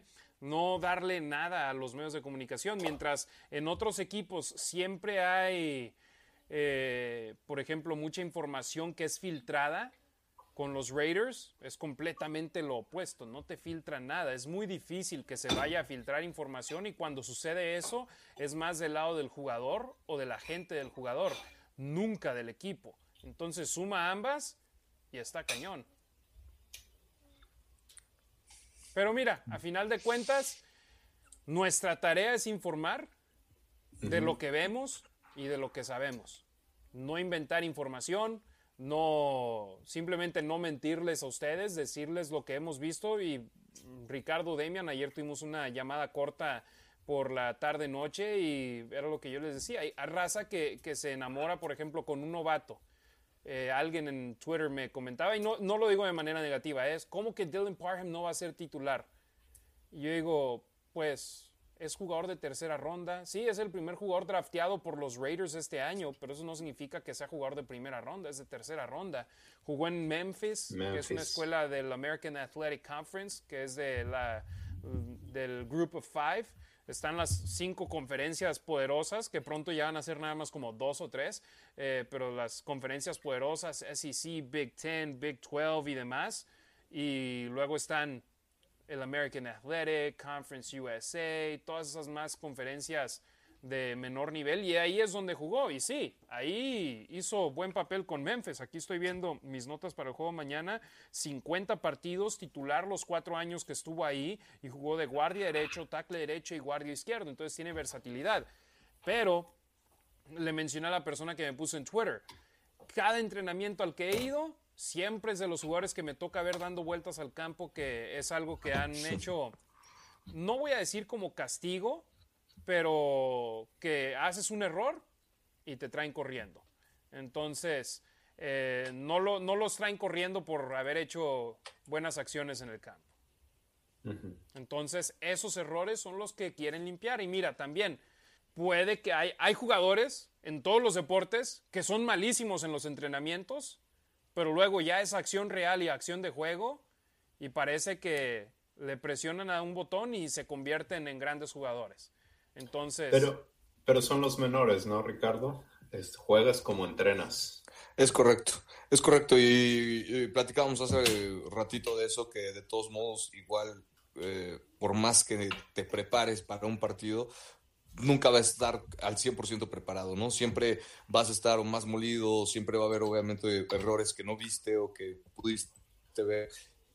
Y todo, es, todos estos ajustes que tienen que ir haciendo los nuevos jugadores con el nuevo staff, pues tienen que ir agarrando ritmo todos juntos, ¿no? Entonces, por eso es súper importante que, que, que estén todos en el mismo canal, ¿no? Desde los trainers hasta el general manager, ¿no? Que todos estén con la misma visión, que, que, pues que estén de acuerdo en eso, ¿no? En, todo, ¿no? Que a fin de cuentas, pues obviamente hay quien lleva las riendas de todo, pero que, que, haya comunicación, ¿no? Que se puedan establecer las reglas, que puedan saber que obviamente, pues no es un premio el que te pongan a correr si cometes un offside, que obviamente, pues sabes lo que te cuesta y más siendo Leatherwood el uno de los jugadores más castigados, ¿no? Lo decías Harry la temporada pasada, y lo que generó todos esos castigos, ¿no? Entonces, eso ya lo tiene él. Hay jugadores como Parham que obviamente no lo tienen porque pues es novato y todo lo tienen que ir aprendiendo todos, ¿no? Desde un principio, ahora te digo, retomando que con un sistema ofensivo nuevo, con un esquema defensivo nuevo, pues es un poco más complicado, pero de todos modos son profesionales. Eso se dedican y los coaches creo que quieren hacer lo posible por mantenerlo no tan complicado para que no les cueste tanto trabajo agarrar ese nuevo sistema ofensivo y pues a fin de cuentas puedan ser productivos, ¿no? Y pues buscar, obviamente, creo que la finalidad es obviamente ganar el Super Bowl, ¿no? Creo que no puedes entrar una temporada sin, sin pensar eso. Eh, obviamente sabes que tienes limitantes, pero pues te tienes que preparar de eso. No importa si tienes un, un head coach nuevo, si a tu head coach lo corrieron a mitad de temporada, si tu primer pick eh, de hace dos años, no sé, cometió un error y pues de repente está en la cárcel, o sea, no importa, te tienes que ajustar, te tienes que adaptar y tienes que sacar las cosas adelante. Entonces, si desde un principio tienen esa comunicación y pueden ir ajustando todo, previniendo lo que se pueda venir en un futuro, pues, pues adelante, ¿no? Siempre, siempre es bueno para que no se los agarren de bajada. Por ahí dicen que no tienes que estar, hay que estar, no es necesario estar preparado si, híjole, es que es en inglés, no me acuerdo, pero you got to be... Preparado. Es correcto, ¿no? Entonces, seguir preparado. Algo así, if you stay ready. Entonces, pues es parte de lo mismo, ¿no? Creo que, creo que le tienen que, que, echar los kilos en esa parte, creo que lo están haciendo, lo que decías, Harry, ¿no? Se están preparando, eh, definitivamente, pues si les creo, se ve en los campos de entrenamiento, vamos a ver por fin qué es lo que, lo que están presentando un poquito en el campo sin desnudar tanto eh, los sistemas ofensivos que maneja el equipo, pero sí nos vamos a poder dar una idea de, pues, qué es la idea que trae, ¿no? Tanto la defensiva como la ofensiva, porque obviamente necesitas una base y, estos chavos que están jugando ahorita, ¿no? Que son los de segundo, tercer equipo, cuarto equipo, pues también necesitan aprenderse el sistema que están jugando los de primer equipo, ¿no? Entonces, tienes que, eh, va a ser interesante, obviamente no van a sacar nada de lo que van a jugar en temporada, pero sí nos vamos a poder dar cuenta de cómo, cómo va a ir, cómo, cómo se está preparando el equipo, ¿no? Exacto. ¿Algo más que quieras sumar, Demian, en este aspecto de, la, del campo de entrenamiento de la pretemporada? No, pues algunas notas de lo que comentaban. Creo que Brandon Parker y, y, Alex Leatherwood, ambos en conferencia de prensa, se hicieron responsables de los errores que han cometido en años anteriores y dijeron que están trabajando para, para ellos no darse un tiro en el pie. Eh, Ricardo hablaba de no stop de cocheo y no excusas. Creo que no solo es no excusas, creo que Raiders le está apostando a algo grande. Entre estos siguientes dos, tres años, los contratos de, de Carr, de Adams, eh, Crosby están para ser campeones en los siguientes dos años. Y le están apostando a eso. Hablan de si es un nuevo coach, pues creo que McDaniels no es tan nuevo. Ya aprendió con los Broncos y ha estado aprendiendo de quizás, aunque no me guste decirlo, aunque me duela, o quizás del mejor coach, el mejor head coach de la historia.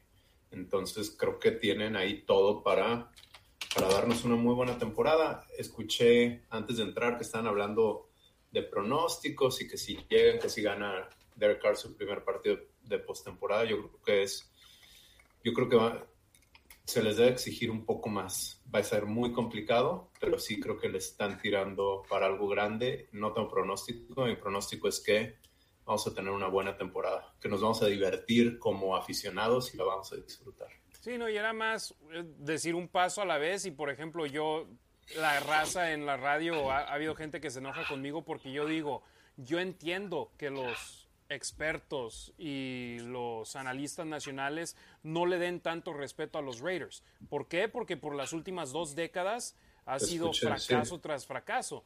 Pero, hemos hablado y estoy de acuerdo también. Exacto, pero este año puede ser en el cual los Raiders sorprendan a propios y extraños y después entrar al siguiente año con la raza dándote el respeto que te mereces, pero porque te lo has ganado. No simplemente porque, ah, mira, traje a Davante Adams y va a jugar con su mejor amigo. Pues sí, han llevado a Antonio Brown. Hoy vi una lista de desde, el 2014 los receptores con más touchdowns. Está hasta arriba Mike Evans y creo que en tercer lugar Antonio Brown, que no ha hecho nada en dos años. o sea, se trajeron a Antonio Brown. Ajá, y ¿qué pasó? Y no es que vaya a pasar algo similar con Devante Adams, pero hasta no ver, no creer. fíjate, una de mis escenas favoritas del Hard Knocks el documental y hace poco tuvimos los Madden ratings y a mi amigo Ricardo que le encanta el Madden, mm. le preguntan a Darren Waller, oye, ¿qué opinas de que tengas, no sé qué, qué rating tenía, pero pues un 60, 50, no sé, algo muy bajo y dijo, pues está bien, nunca me han visto, no he hecho nada. Ahora, ajá, que gane. Necesitas demostrar lo que puedes Claro, sí y está mejor volar debajo del radar, que hay algunos de prensa nacional que sí le que sí, sí escogen a le echa todas las flores posibles. Y de igual manera Robert Griffin III. también le ha echado muchas flores a los Raiders en ESPN. Perdón, Ricardo, adelante. No, y, es, eh, no sé, parte de lo mismo, lo platicábamos igual al principio de la temporada pasada, ¿no? Todo lo que, lo que iba a generar si de alguna forma los Raiders empezaban a ser eh, exitosos. De entrada, Derek Carr ya los metió otra vez a playoffs, ¿no? No ganaron, pero los metió a playoffs la temporada pasada. El estar en una ciudad relativamente nueva para el NFL como es Las Vegas, eh, todo lo que incluye, influye eso, ¿no? Que vengan jugadores como Davante Adams, o sea, que porque Davante Adams se pudo haber ido a cualquier equipo, definitivamente, ¿no?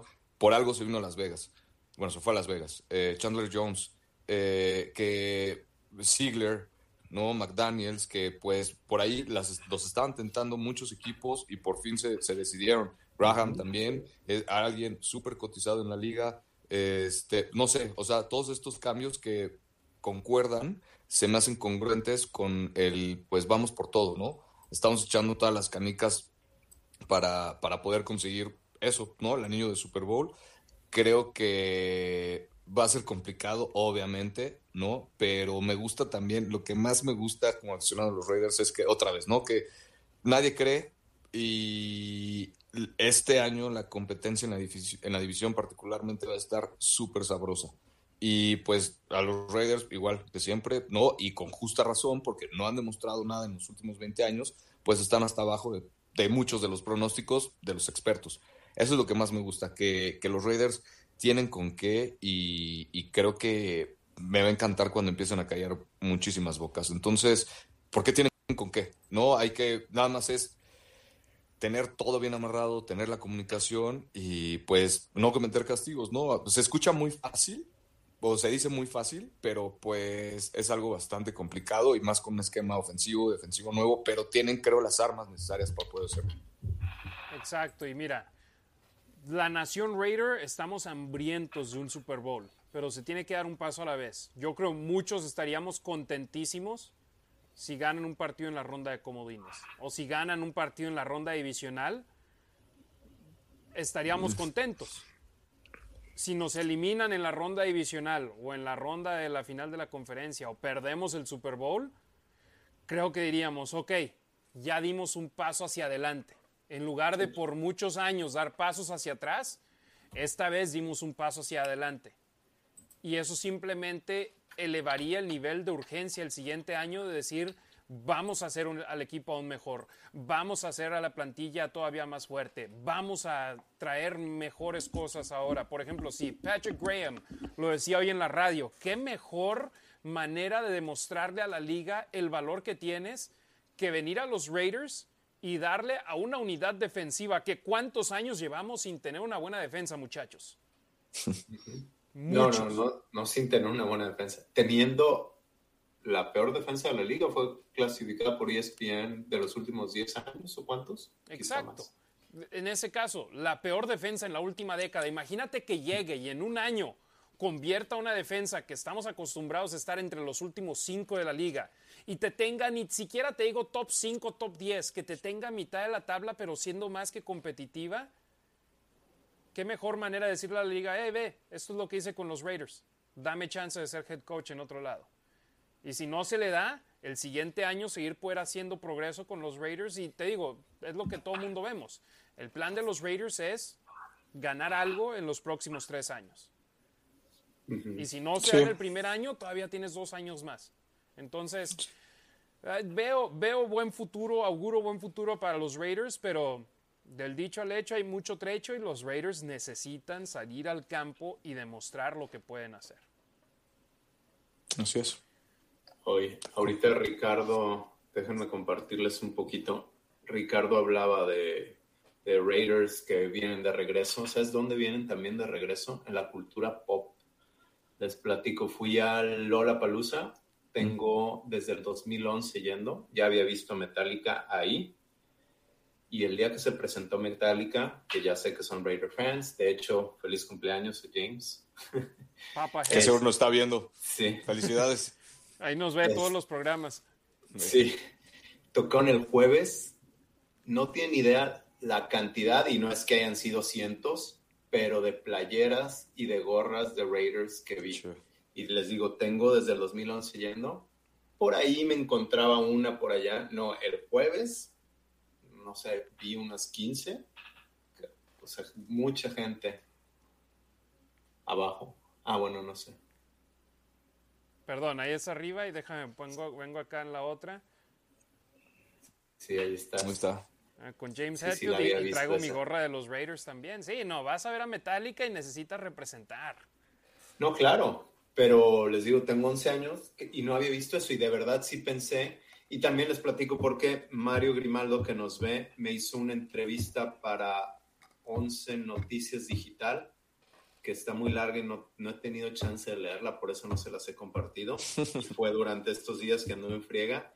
Pero me preguntaba por qué cómo por, qué las ciudades se conectan tanto con Raiders y además del trabajo que hacen, le, decía yo que para mí el movimiento que hubo en Los Ángeles y la cultura pop y fue muy representativa. Jacob, Jacob es el que es de Alemania, sí, también hablaba de eso.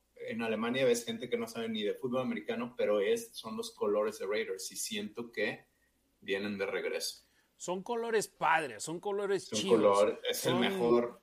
el, logo, es el mejor logo. El logo está fregón. Es el mejor uniforme. Por eso no ven esos cambios piteros. ¿Cómo me cae gordo cuando la gente. Ponle, hay diseños que están padres, pero no le mueves a algo que es lo mejor. ¿Y por qué lo tienen que hacer? Porque están buscando algo que es mejor. Porque Raiders no tiene que buscar eso. Sí, ves a los Chargers tienen como 10 combinaciones diferentes de jerseys porque quieren intentar vender más, porque quieren intentar a ver qué pega más, cuál se ve mejor. Están feos todos. Pobre Khalil Mack pasó de, usar black and silver, silver and black de sus primeros tres años a pasar a esos azul pedorros que tienen los cargadores. Se fue bajando de azul, del azul de los Bears. Los de los Bears todavía decentes los azules. Los blancos también. Ya el naranja, ese sí se me hace a mí en mi punto de vista muy feo. Pero luego pasas a los de los Chargers, hijo de su, no, no. Terrible. Hoy, hoy vi que en Twitter, creo, los Panthers, la cuenta oficial de los Panthers. ¿Quién quiere saber el calendario de uniformes? Eh, los cargadores lo tienen, ¿eh? Sí. Ellos cuando mandan las notas, cuando mandan las notas de los juegos cinco días antes del partido y que me las aviento yo todas mi lectura. Yo no leo libros, leo notas de, juegos en la NFL que son demasiadas, pero bueno, la preparación es la preparación. Y tienen ahí, este partido usamos esta combinación, este, esta combinación, digo, ¿qué necesidad? Nosotros vamos a usar el blanco o el negro y tan tan. Y los dos están fregones. Rechulos, y pues por algo todos los demás que sacaron cascos alternativos, la mayoría son negros, ¿no? Qué casualidad. Obviamente, pues el negro es el color, igual creo que con ustedes el mejor color y todo el mundo lo sabe, ¿no? Entonces, este, bueno, pues qué bueno que, que, que quieren seguir sobre estas líneas. A fin de cuentas, afortunadamente nada más soy un equipo negro y plata y pues sí, hay que representar en donde sea que estemos, como sea que estemos. Sí, ya quisieron copiar después los Kings de Los Ángeles del hockey, los White Sox de Chicago. Le dio mucho gusto a Al Davis. Los Spurs de San Antonio, ya todos esos que sí quisieron copiar porque dijeron, no, pues venden mucho los Raiders, vamos a, a copiarles. Pero por ejemplo, lo mencionabas tú, Demian, NWA, la banda de rap, el grupo de rap, ellos utilizaban gorras de los Raiders, cachuchas de los Raiders y todo lo que les mandaban, ellos lo, usaban y me parecería a mí inteligente si los Raiders hacen lo mismo. Por ejemplo, yo sé Josephine Scriver, que tú y yo la conocemos. Eh, Demian, tú, tú te has tomado fotos con, ellas en el con ella en el estadio. Ella yo se también. tomó fotos conmigo. Perdón, la supermodelo de Victoria's Secret se tomó foto con Demian Reyes, le pidió la foto a Demian, dijo, hey, yo te vi, yo verte la Nación Raider, foto por favor. Eh, a ella los Raiders demandan productos y ella, ¿qué es lo que siempre está usando cuando publica fotos en Instagram? Sus gorras de los Raiders, su playera de los Raiders, Sibley Skulls, que es la host en el estadio, a ella le mandan de todo. Eh, nosotros estamos fregados. A nosotros no nos echen ni una Goya o algo. No, bueno, a alguien de este grupo sí le dieron algo Y a alguien que está viendo, saludos. que ya le vi, su chamarra está. Está bien chula. Aquí la tengo, espérenme, espérenme, espérenme. Yo me pregunto, Demian, ¿la chamarra o yo? ¿O Mon? ¿Cuál de los dos? Pues, Nomás con que. Era. Ahí está, ¿eh? Qué bien. Póntela, Ricardo, póntela.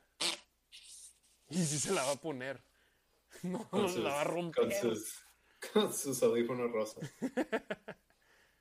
Míralo. ¡Ay! ¿Qué tal? guapo. O bueno, no sé si tengamos permiso de contar la historia, pero esa se la regalaron los Raiders a la esposa de Ricardo Villanueva.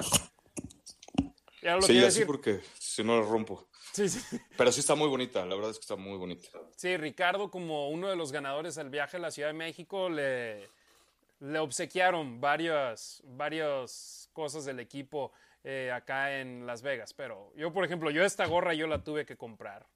Eh, la toalla esa, las dos toallas que tengo ahí atrás, yo las tuve que comprar. Demian, la playera, la cachucha que trae, las tuve que comprar. A ver, Raiders, mochense. Algo, algo y acá les, les modelamos. Al cabo, somos el único podcast con presencia en Las Vegas de los Raiders en español y nos gusta poder llevarles contenido aquí a la banda. Eh, Ricardo, ¿tenemos permiso de platicar de lo que pasó este fin de semana? Eh, sinceramente, no sé. Nos esperamos para la próxima, ¿no? En lo que pido chance. Vimos fotos y podemos decir que, te, que pudiste cotorrear con banda de la Raider Nation. Eso sí podemos decir, ¿no? Sí, hubo, hubo por ahí, se están preparando cosas interesantes. La verdad es que los Raiders están volteando obviamente a ver acá México, aprovechando que pues ya se abrió lo de las activaciones, los permisos para, para hacer ¿no? justo eso, activaciones en países. México, como sabemos, la Ciudad de México se le asignaron los Raiders. Entonces, están volteando para acá, se están planeando cosas bastante interesantes eh, por el momento. No, nada más. Hay que el domingo conviví con mucha afición de, bueno, con 15 otros aficionados igual que nosotros, ¿no? A los Raiders. Eh, estuvimos filmando por ahí un, pequeño comercial y la verdad es que, híjoles, extrañaban los domingos así, hablar de, de, Tocho, hablar de los Raiders. La verdad es que un saludo para todos, muchas gracias por asistir y de verdad esténse, esténse bastante al pendiente porque se vienen cosas interesantes y porque aparte los Raiders van a empezar a ganar, entonces vamos a tener mucha información.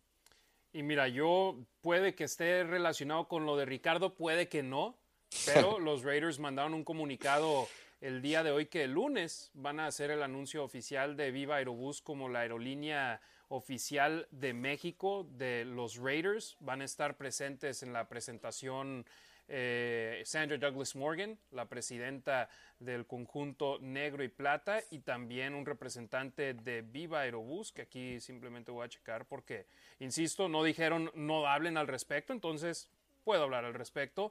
Eh, Juan Carlos Suazua, el CEO de Viva Aerobús, van a estar presentes en el anuncio oficial de la asociación que están haciendo estas dos partes. Los Raiders, recordemos, son uno de como siete equipos u ocho que tienen derechos de marketing en México, al igual que otros equipos tienen en otros países, en Europa, en Australia, en China. Entonces, para los Raiders, ellos se fueron por el mercado mexicano y es obvio, es un mercado donde tienen muchísimos aficionados, tuvieron esa eh, dinámica donde trajeron a cuatro aficionados y sus parejas de México hacia Las Vegas para el draft. Uno de ellos fue Ricardo Villanueva y les juramos, nosotros no tuvimos nada que ver con eso simplemente. Y es más, nosotros a ustedes, nuestros seguidores, les dijimos aquí en, en uno de los programas, está esta dinámica, súmense a ella.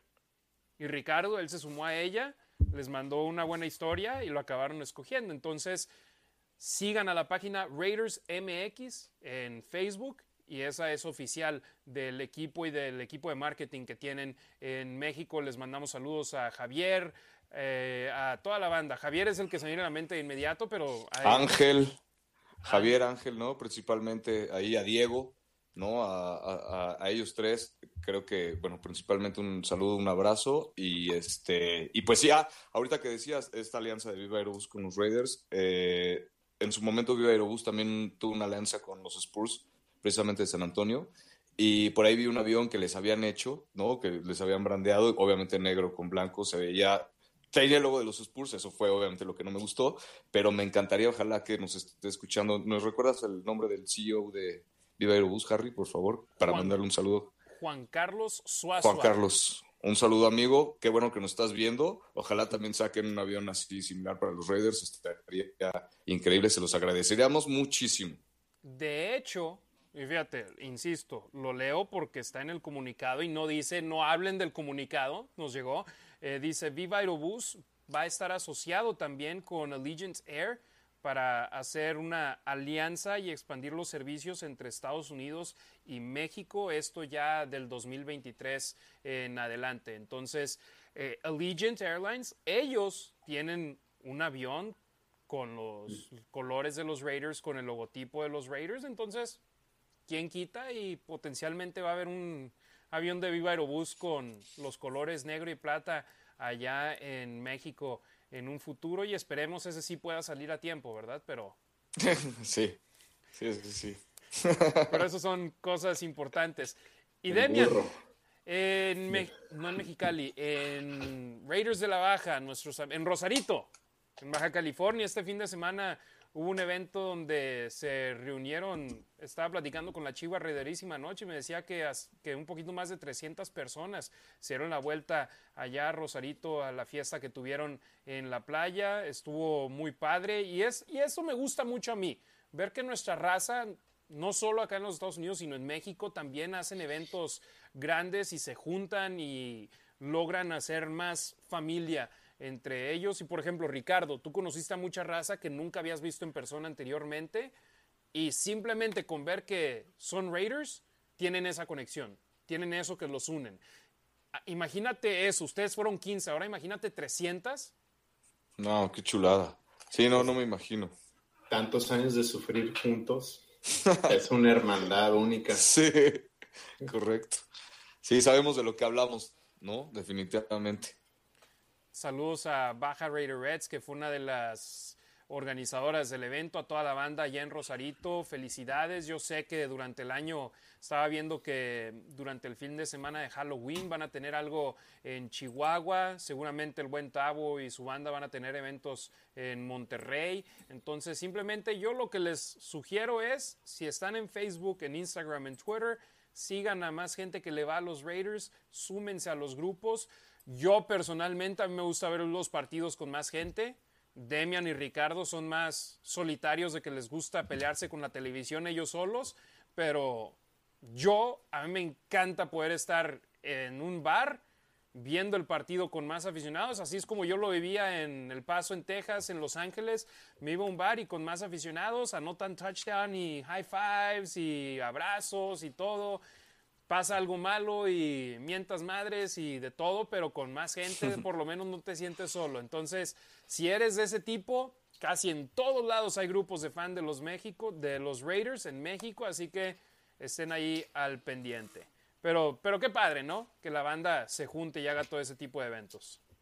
Sí, la verdad está increíble. Hay, hay tantos, habemos tantos que definitivamente en donde te pares, te puedes, este, te puedes sentar a ver el partido con alguien que le vaya a los Raiders, ¿no? Y, disfrutar y platicar, porque pues, a fin de cuentas de eso se trata, ¿no? Somos, todos somos aficionados del mismo equipo y pues vestimos los mismos colores, entonces pues, y siempre, o sea, no, yo no he tenido ni una mala experiencia con algún aficionado de los Raiders. He ido a ver a los Raiders en Indianapolis, a Oakland, este, aquí en México. He conocido gente de los Raiders, eh, igual en Las Vegas, ¿no? Aquí, y la verdad es que con todos he platicado tan sabroso de los Raiders, o sea, es de verdad algo que es un clic que sinceramente no he visto en, en, otro lado, ¿no? Entonces, eso siempre se agradece y pues, está increíble. Qué bueno que seamos tantos. Exactamente. Pasamos a dar unos últimos saludos antes de despedirnos, muchachos. Oye, sí, ¿hablaron de Cliff Ranch o no? ¿Perdón? No. ¿No hablaron de Cliff Ranch? Aún no. si quieres, cerramos, cerramos así. Ariel Moya, Juaritos, Chihuahua. Saludos a Juárez, saludos El Paso. Ahora estamos aquí representando a la ciudad de El Paso, Texas. Hoy se cumplen tres años de de ese terrible acontecimiento que se tuvo allá en El Paso. Entonces nuestra solidaridad con toda la banda del Paso y de Juaritos. Rubén Montenegro desde Tepito, Edgar Hernández desde Ensenada, Baja California, Rorro Eligio, siempre aquí al pendiente con nosotros, Adrián Maya desde Zacatecas, Raider desde 1980, J. Guillermo Bárcena desde Hermosillo, Adrián Maya dice que es suscriptor nuevo. Muchas gracias, que le gustan mucho nuestras críticas y conceptos. Muchísimas gracias. Rafael Ram, ah, aquí al pendiente con nosotros. Alexa Lima, a la cual ya le mandamos saludos, pero le mandamos más porque siempre está apoyándonos. Adrián Maya dice: ¿jugarán con el segundo o tercer equipo? Yo creo que una combinación de los dos mañana, pero sí, definitivamente mucha rotación. Eh, Javier Muñoz desde la Ciudad de México, Julio González desde Parral, Chihuahua. Saludos a todos en Parral, Chihuahua, vayan a la ferretería La Salida. Y me saludan a mi madrina Flor.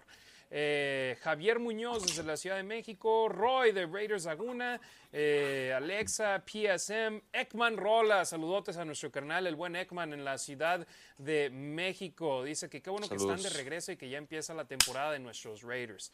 Así es. Ahora sí, mañana, juego del Salón de la Fama. Sábado, ceremonia de, entronización del Salón de la Fama, Cliff Branch y Richard Seymour, los dos jugadores que representaron a los Raiders en sus carreras, que van a entrar en la clase del 2022 del Salón de la Fama. Cliff Branch, uno de seis jugadores en la historia de los Raiders en ganar cada uno de los tres supertazones del conjunto negro y plata. Eh, se une a Ted Hendricks y Ray Guy como los otros dos que entran al Salón de la Fama. Entonces, la mitad de los seis jugadores que ganaron los tres supertazones con los Raiders están en el Salón de la Fama oficialmente a partir del sábado. Cliff Branch, eh, desde entonces la familia Davis enamorada con la velocidad, ¿no? Sí, este, pero estaba leyendo acerca de él.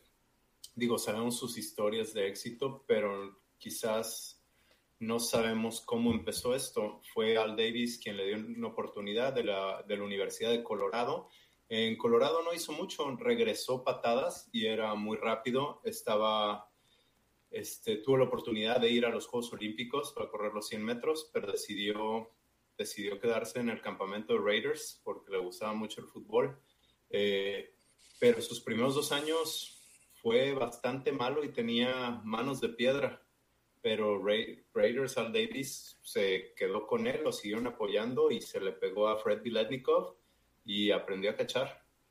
Eso es, para, eso es lo que yo aprendí en estos días de, de Clint Branch, que no necesariamente sabía, sabía de los tres Super Bowls y speed kills y su anotación de 99 yardas contra Washington, pero no, no cómo empezó y cómo los Raiders se quedaron con él y cómo, ahorita dices Raiders enamorados de la velocidad. Bueno, inició con Cliff Branch y después pues, lo intentaron con Willie Gold, con Darius Hayward Bay y la lista es interminable, pero pues, no tuvieron lo mismo que tuvieron con Branch. Fue el que le abrió la puerta a todos estos jugadores, a James Yett, etc. Sí, y en aquel entonces era raro que jugadores de cuarta ronda les tuvieran esa paciencia, les dieran la oportunidad de crecer y de poder avanzar. Y es más, aún en estos casos, eh, eh, hoy en día, si no estás dentro de los primeras, las primeras tres rondas, de la cuarta para atrás, verdaderamente necesitas producir para poder seguir ganándote un puesto en el equipo. Entonces, afortunadamente, Al Davis y los coaches de los Raiders, John Madden y Tom Flores, le tuvieron paciencia a Cliff Branch y ve nada más, acabó obteniendo este gran reconocimiento. Por fin se le hace justicia y es más, tuvieron que pasar estos años y que el comité de veteranos, un nuevo comité que le abre las puertas a un colaborador y a un jugador más que ya había perdido su elegibilidad porque se expiró la cantidad de años que podía estar en la boleta, que pudiera entrar al Salón de la Fama de esta manera, al igual que Ken Stabler eh, recientemente Qué bueno por Cliff Branch. Lamentablemente, al igual que Ken Stabler, no pueden vivirlo en persona este gran reconocimiento, que es lo que nos cala a nosotros como aficionados, como Raider Nation. Yo tuve el honor de conocerlo y un tipazo se portó de super maravilla.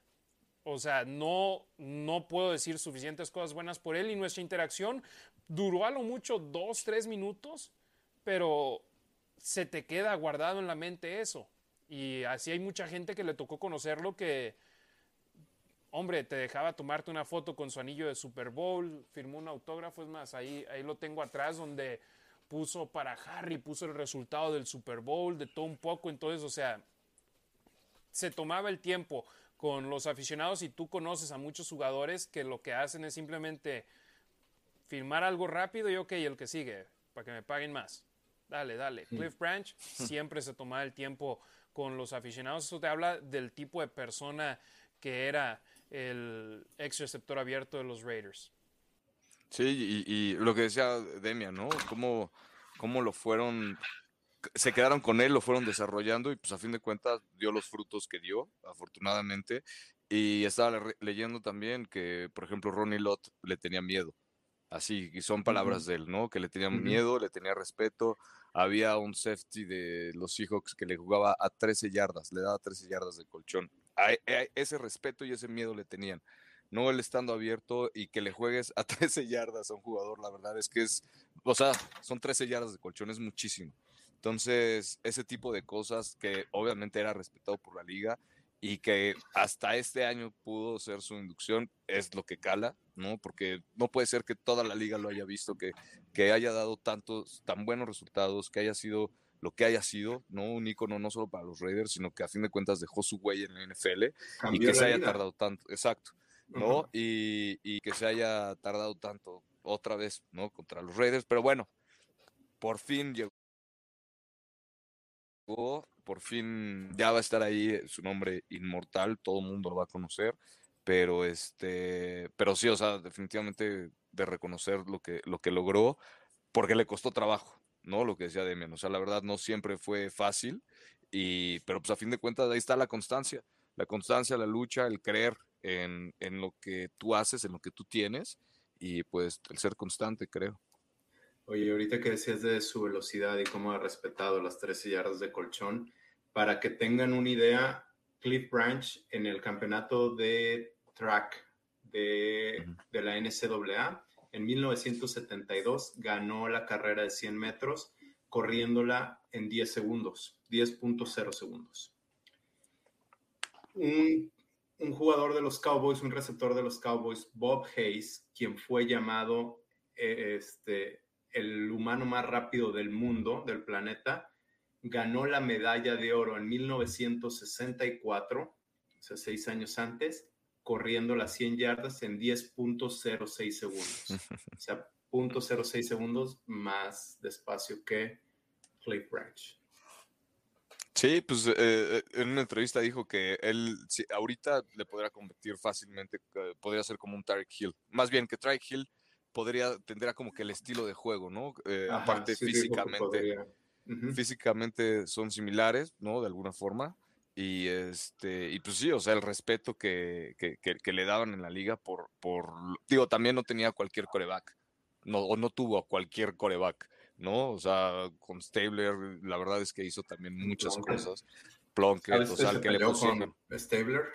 Sí, Sí, sí, sí. Su relación, bueno, no, se empleó su relación, ya estaba un poco desgastada. Andaban mal, andaban mal. Y este, pero pues sí, digo, qué bueno que ya está. Eh, jugadorazo, definitivamente jugadorazo, ícono de los Raiders, por supuesto.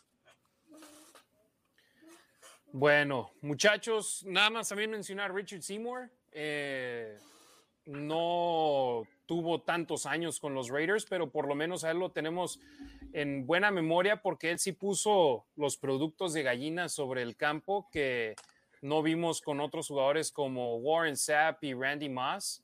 Entonces, por lo menos tenemos ese, ese buen recuerdo de, de él en el conjunto negro y plata y lo celebramos porque yo me acuerdo cuando Warren Sapp y Randy Moss los sumaron al Salón de la Fama, los Raiders estábamos como, nos vale un pepino que, que, vayan al Salón de la Fama. Pero Richard Seymour, sí tenemos buenos recuerdos de él. No fueron épocas ganadoras, no fue lo mejor para los Raiders, pero siempre y cuando puedas demostrar en el campo las ganas de hacer buenas cosas, lo agradecemos y de gran manera. Puso en su lugar a Big Ben, ¿no? sí, eso fue una chulada. Sí. Oye, jugó ocho años en New England y tuvo 39 sacks. Y con Raiders jugó la mitad, cuatro y tuvo 18.5 sacks. Nada mal, ¿no? dos Pro Bowls, ¿no? Con los Raiders, si no me equivoco. Lo llamaron a dos Pro Bowls. Puede ser, puede ser. Sí, 2010 y 2011. Pues bien. Era de lo, de lo rescatable que había en el equipo en aquel entonces.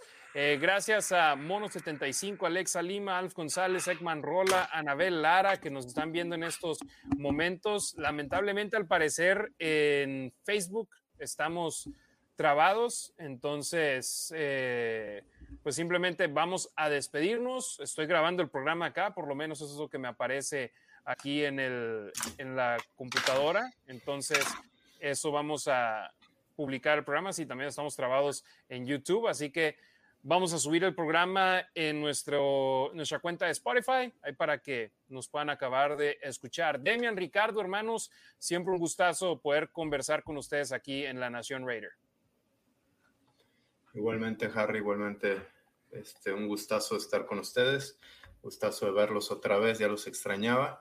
Pues nada, nos vemos, nos estamos aquí viendo pronto, ya empieza la temporada, espero que estén listos y Nathan Peterman les manda saludos. Sí, vi, ahí el buen Max se tomó foto con él, ¿verdad? Qué chido. Sí, tuve la oportunidad de ir al campamento de los Bears y ya le dije, somos Raider fans y me dice, qué chido. Y él así como que, ah, no, no, ya, sí. no, ya no pagan mi cheque. Pero no, no, no, chido y no sé si, si a ustedes les conté a otro campamento que fui de Raiders hace muchos años, estaba Lamar Houston y se acerca a dar autógrafos y le dije, somos Raider fans. Y nada más me dice, yeah. Pero así le salió el alma y así se me quedó en la cabeza y dije, bueno, pues son, pues es mi cabeza queriéndolo ver así, ¿no? Pero Claro. hace uno o dos años que se retiró, firmó un contrato con Raiders por un día para retirarse como Raider. Y ahí es donde dice en inglés, comes full circle. Ahí dije, ah, mira, sí, sí me lo dijo muy en serio, que era que pues Raiders. Sí. Sí, desde Houston jugó un poquito más de partidos que Nathan Peterman. Poquitos más. Pero Nathan Peterman se la pasó más chido con su con Derek De Carr, ¿no? vacaciones. jugando gol. De vacaciones, exacto. Bien, pues, Exacto. pues Ricardo, igual. muchísimas gracias, hermano. Harry, muchas gracias por la invitación otra vez. Demian, igual un gusto verlos. Eh, bienvenidos a una nueva temporada de la NFL. A todos, esperemos, como dice Demian, que estemos preparados. Va a ser una muy buena temporada. Una temporada bastante interesante, creo. Lo voy a dejar ahí, ¿no? Entonces, este, pues gracias y ya nos vamos a estar viendo muchísimo más seguido entonces. Fíjate, Jorge Martínez dice, está congelada la imagen, solo se les escucha. Así Bueno. yo los veía en YouTube, ¿eh? pero creí que era mi internet porque estaba en junta también. Bueno, por lo menos ahí, ahí nos pueden escuchar. Entonces, gracias a José Granados, a Mono75, que su pregunta era, ¿Raga sigue en el equipo? No, Trey Reyes ya no está con los Raiders. Y así hay muchos, ¿eh? Que tal vez en la pretemporada se vean bien, pero que no acaben haciendo el equipo, pero no significa que no sean buenos. Significa que hay gente por encima de ellos que simplemente tienen más experiencia en la liga, que ellos han jugado contra titulares de otros equipos en temporada regular y han hecho bien las cosas y que simplemente no tienen cabida en los Raiders. José Granados, Alexa Lima, Alf González, Ekman Rola, Anabel Lara, Jorge Martínez, gracias por vernos. Los últimos saludos que nos faltaban de hoy. A nombre de Ricardo Villanueva y Demian Reyes, soy Harry Ruiz. Gracias, Nación Raider, por estar al pendiente aquí con nosotros y esperemos estar de regreso con ustedes muy pronto aquí en un episodio más de La Nación Raider. Tengan una excelente noche y un gran fin de semana que arranque con un buen partido de los Raiders mañana.